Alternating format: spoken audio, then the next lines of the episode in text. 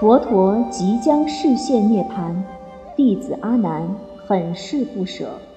他来到佛陀的身边，问：“佛在世时，大家以佛为师；佛灭度之后，要以什么为师呢？”佛陀答：“以戒为师。”一个“戒”字传承着佛陀的慧命，一个“戒”字也让赫赫有名的易经大师没能成为第二个佛陀，他便是鸠摩罗什。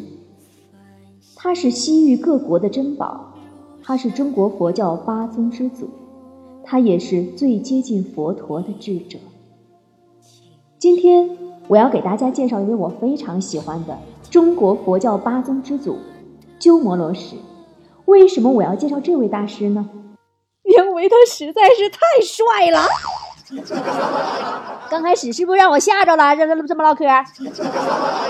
我之前我不跟大伙说过嘛，我要录一部小说，叫《不负如来不负卿》嘛。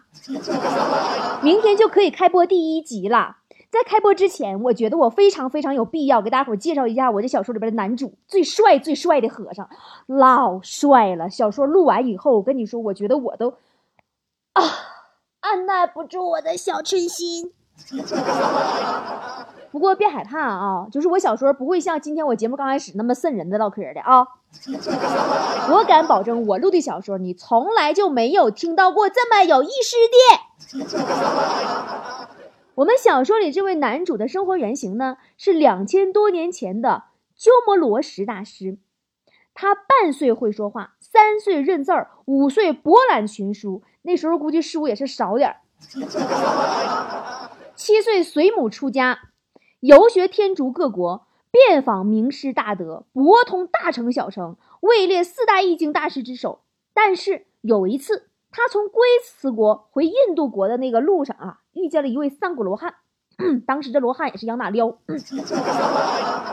这三古罗汉预言他咋的呢？说你这鸠摩罗什啊，你到三十五岁不破戒，你必有惊天动地的作为，你可以把这个佛法流遍世界，度化无数人。但是如果你三十五岁之前破戒了，你就只能做一个普通的法师。